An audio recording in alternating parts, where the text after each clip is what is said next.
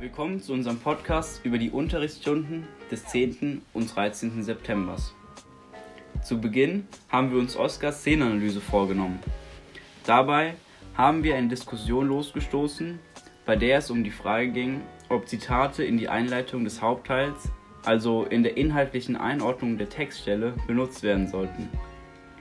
Wir kamen in der Klasse zu dem Schluss, dass Zitate nicht unbedingt notwendig sind, da es eigentlich darum geht, eine andere Textstelle zu belegen.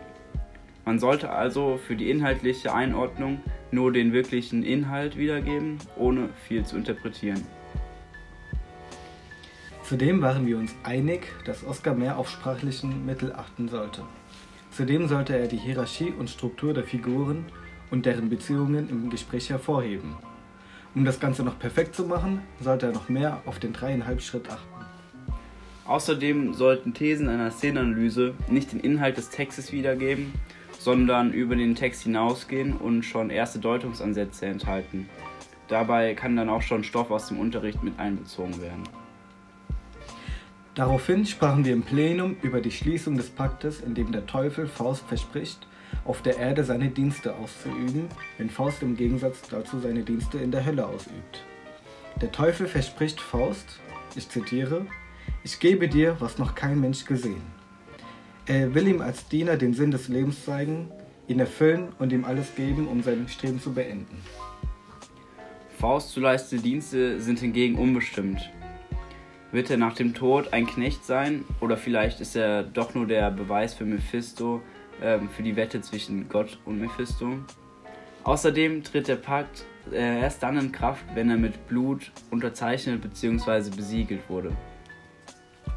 Faust fügte dem Pakt eine Wette hinzu, welche vorsieht, dass Faust sofort in die Hölle geht, um seine Dienste zu erweisen, sobald es dem Teufel gelingt, Faust in seiner Lebenszeit zu erfüllen, ihn glücklich zu machen und es schafft, dass Faust nicht mehr strebt. Faust beschreibt das Ende der Wette, indem er sagt, dass sobald er sich beruhigt auf ein Faulbett legen würde, es um ihn getan sei. Dabei darf Mephisto ihn belügen und betrügen, um ihn glücklich zu machen. Faust ist es also egal, wie Mephisto an sein Ziel kommt. Als letztes beschäftigten wir uns mit der Frage, warum Faust überhaupt die Wette vorschlägt. Ein Deutungssatz wäre, dass Faust ähnlich wie Gott dem Teufel beweisen möchte, dass der Mensch nie aufhören wird zu streben. Somit verleitet Mephisto indirekt Faust dazu, seinen Willen und sein Streben niemals abzulegen.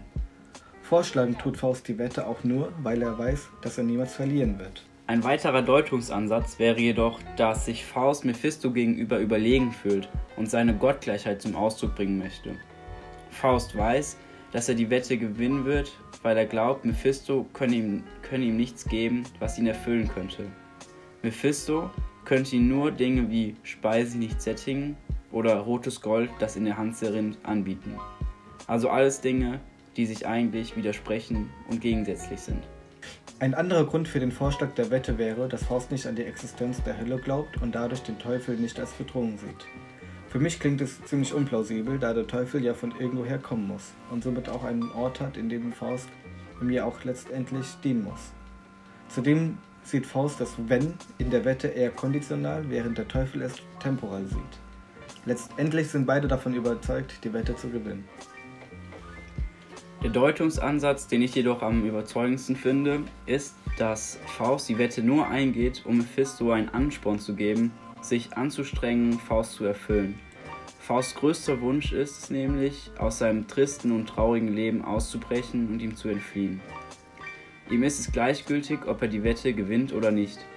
Er will nur eine Veränderung in seinem Leben. Wie diese Veränderung aussieht, weiß er selbst nicht genau.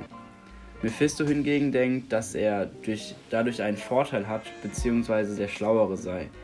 Es ist jedoch alles ein List von Faust, ähnlich wie umgekehrte Psychologie.